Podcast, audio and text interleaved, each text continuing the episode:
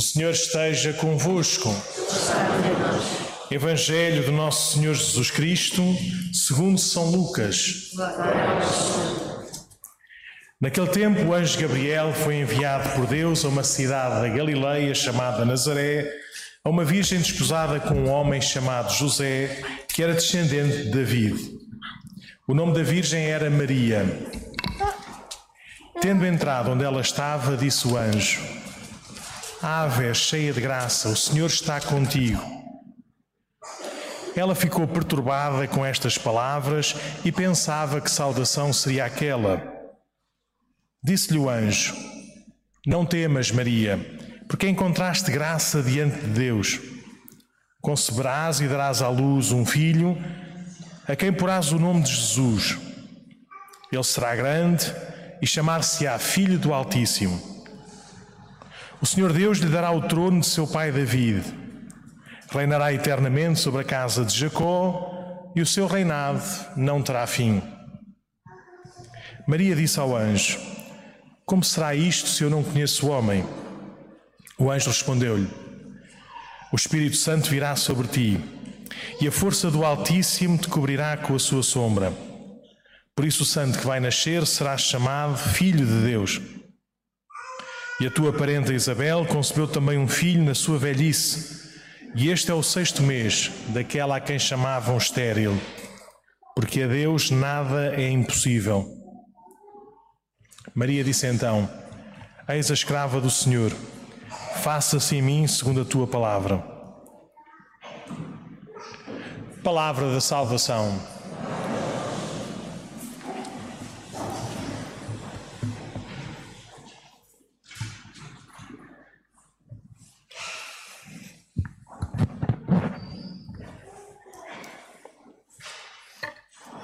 Então celebramos hoje esta, esta festa da, da Imaculada Conceição da Virgem Santa Maria. Uh, é, um, é um dogma da nossa, da nossa fé que parte da nossa, da nossa tomada de consciência da vida, da, da missão, da história de Jesus e também da redenção que Ele nos oferece. Jesus é Filho de Deus, homem inteiramente como nós e Deus igualmente como o Pai e o Espírito Santo. E nesse caminho de assumir a nossa condição humana, não veio de uma forma assim já, já acabada, já terminada, mas veio desde, desde o princípio, por obra do Espírito Santo, mas por uma resposta também humana na, na sua mãe, na nossa mãe, Maria Santíssima. Por isso, a vida de Nossa Senhora foi, por especial graça de Deus e também pela sua fidelidade, pela sua resposta, foi preservada das consequências daquilo que, nós chamamos o pecado original. Não o pecado original no sentido ou naquela lógica de, de um primeiro, que todos depois eh, nascemos com esse ADN, mas naquilo que é a nossa experiência pessoal de sabermos a nossa queda para o pecado ou se quisermos até o poder que ela às vezes exerce em nós. Nós queremos outra coisa, mas depois fazemos exatamente o contrário. Né? Nós eh, acreditamos, acreditamos na ressurreição, mas continuamos a sofrer com a morte dos nossos. Nós desejamos ser, eh, ser santos, ser inteiros, ser completos e trabalhamos tanto para isso, mas depois, à mínima coisa, fazemos exatamente o contrário. Queremos ser fiéis, queremos estar sempre ao lado dos nossos, mas às vezes parece que nos esquecemos, parece que temos intervalos. Esse poder, ou essa fragilidade nossa, esse poder do pecado, Nossa Senhora nunca deixou que tomasse conta dela. Por isso, nós, depois da ressurreição de Jesus, nós, depois de olharmos para este grande mistério de Deus conosco, a partir dele começámos a olhar para tudo mais, para tudo o resto, nomeadamente para Nossa Senhora.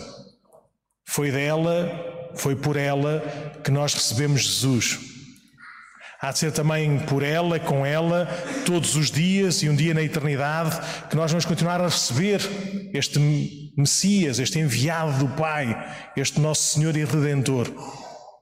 Então, olhemos para, para esta figura de, de, de Maria em contraste com aquela, com aquela narração dos nossos primeiros pais E, por outro lado, ou sempre, ver de que, que ADN é que é o nosso. Já somos assim uma mistura. No céu devemos ser, ou Deus há de ser tudo em nós. Até ao céu há de haver este combate também interior. Eh, e é bom que, pela graça de Deus, com o testemunho, a intercessão de Nossa Senhora, com a ajuda daqueles que já estão no céu a interceder por nós, com aquilo que também é o nosso caminho, o nosso combate todos os dias, a gente possa também crescer e progredir nesta santidade. Como dizia São Paulo neste hino da carta aos Colossenses que nós ouvimos na segunda leitura, Deus criou-nos para sermos santos. Deus uh, olhou para nós e desejou-nos para estarmos na Sua presença, para sermos irrepreensíveis, não temos pontas soltas, não temos zonas escuras, sermos todos para Deus, tudo para Deus. Então, assim, só dois ou três pequenos contrastes da narração, só não tem nada a ver. Uma é de uma história que aconteceu num lugar preciso, numa data exata, com alguém que nós podemos conhecer. Outra é de um tempo uh, mítico, para lá da nossa, da nossa contabilidade dos nossos dias ou do calendário dos nossos dias, mas que tenta explicar aquilo que é a nossa experiência também do tempo. Em primeiro lugar, isso. Não é? A primeira leitura fala desse, desse jardim original, desse paraíso criado por Deus para a humanidade. Fala assim de uma, de uma zona assim vaga de boas e retas intenções, que, que é o lugar que Deus tem em nós. Todos nós temos boas intenções. Às vezes estamos mal dispostos e se calhar as boas intenções vêm com um tom um bocadinho diferente. Mas todos nós queremos qualquer coisa de bom. Todos nós queremos viver nesse mundo mais ou menos ideal, onde os nossos não sofram, onde eu possa fazer aquilo que, que acho que é bom, que é reto, onde nada me falte, ou pelo menos o essencial não, não me falte, onde possa estar em relação com os outros, a construir qualquer coisa de, de, de nova, de produtiva, do que seja. Todos nós temos esse nosso mundinho ideal e que às vezes até nos, nos provoca e nos projeta para conquistarmos, para merecermos, para trabalharmos por esse, por esse nosso ideal. No Evangelho, eh, mais do que ideal, vemos o concreto. Eh, eu adoro esta, esta adoro, não sei a palavra certa, mas pronto, mas gosto muito de imaginar, não é, esta descrição do evangelista Lucas Naquele tempo, naquele dia, veio um, veio um anjo do céu e depois começa a entrar na terra, não é? Naquela, naquela terra da Galileia, a mais pequenina de todas, não é? Nazaré, pode vir alguma coisa boa, até a casa de uma menina, de uma rapariga, de uma mulher, prometida em casamento, uh, a José, filho de David, uh, e o nome da Virgem era Maria, não era outro qualquer. Que, que bom que é quando a gente experimenta Deus no preciso tempo, no meu nome, na minha casa, na minha história. Que bom que a gente pode viver a nossa fé não como uma abstração da realidade, mas podemos viver a nossa vida de uma forma mais completa, mais inteira. Que bom que não temos que fugir, não temos que virar a página, não temos que apagar a linha. Que bom que não temos que negar as nossas perguntas ou as nossas dores que bom que em tudo nós podemos experimentar a presença de Deus que vem, que vem lá do alto, que vem lá de longe, que vem lá de não sei de onde, que vem até a nossa, a nossa casa, até à minha vida, ao meu, ao meu nome. Depois, a outra, a outra coisa é o diálogo que se estabelece. É? E nós, às vezes, eu pelo menos, sou perito em estar para canto. É, quando a gente mete conversa só para entreter. Lança uma pergunta, desconversa, diz que é para amanhã, com certeza que sim, e depois eu respondo, depois logo se vê. É. Parecia a Eva ou Adão a falar com, com, com Deus. Não, quem, quem me deu a, o fruto foi aquela, quem me deu o fruto foi aquele, quem me deu o fruto não sei o quê. É. E Nossa Senhora é exatamente ao contrário.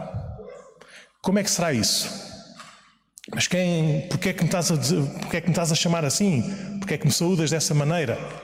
Não no sentido de pôr barreiras, mas de, de se aproximar ainda mais dessa vontade de Nosso Senhor. Também nós, quando temos perguntas e dúvidas, podemos fazê-las de maneiras distintas. Uma que é fácil, que é desconversarmos. Como não sei, não quer saber. Como não sinto, não deve acontecer ou não existe. Como não consigo, então não é para mim. E, e daí, daí em diante, não é? Como não, não, não tenho domínio, é melhor não meter por isso, porque mete, mete medo, é mais forte do que eu. Ou podemos fazer como Nossa Senhora, que não tem dúvidas, mas quer responder de uma forma mais efetiva, mais completa. Como do, do género, não sei como é, mas estou cá para isso.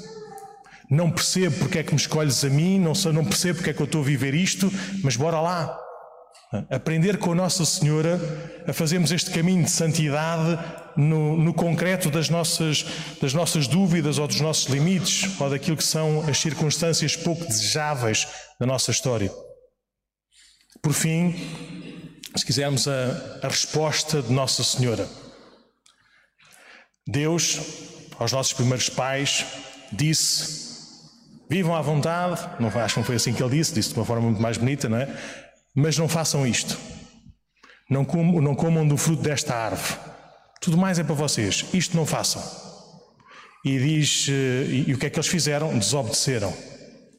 O que é que Nossa Senhora fez? Nossa Senhora não, não, não recebeu nenhum, nenhuma, nenhum mandamento, nenhuma obrigação. Dizer, olha, tu foste criada para ser assim. Por isso, se te quiseres mesmo ser Deus, tens de fazer isto, isto, isto, isto, isto. Nossa Senhora livremente associou-se à vontade de Deus. Estou aqui, sou a serva do Senhor, faça-se como tu dizes. Uh, quem ama, antecipa-se. Quem ama não faz só o que é suposto quem ama não faz só o, o não fazer mal, o não o cumprir todas as leis ou todas as regras. Quem ama configura-se ao amado e antecipa-se nessa oferta total de vida e fiel de vida. Por isso, meus queridos irmãos, olhando para o exemplo de Nossa Senhora, a Imaculada Conceição, nossa Rainha, nossa Padroeira, que a gente possa continuar este caminho da nossa, da nossa vida, no concreto, dialogando, mesmo que às vezes seja a berrar, a chorar, a perguntar, ou que seja, mas que seja um diálogo efetivo, crente, limpo, com aquele que nos quer bem, com aquele que por nós morreu e ressuscitou, e que a gente não tenha medo ser livre na nossa resposta não fazer uh, só o que é suposto, como um peso, como uma carga, mas olhando para Jesus, olhando para Maria, olhando para os nossos, a gente dê o passo em frente e diga: Estou aqui, faça-se como tu dizes. Que continue a acontecer na minha vida aquilo que, que tu queres, uh, porque, porque me amas e porque só tu me podes salvar. Então vamos continuar a celebrar esta, esta Eucaristia, pedindo a Deus, a todos nós, essa, essa graça e pedindo também a Deus pelo, pelos nossos, para que, mesmo sem serem também imaculados na sua concepção, sejam agora já imaculados na sua redenção e vivam já plenamente de acordo com a, com, com, com a vontade de Deus e por isso também nesse paraíso que é mais do que um lugar e que não passa mais, porque nós já não estamos mais sujeitos ao sofrimento, ao pecado ou à morte.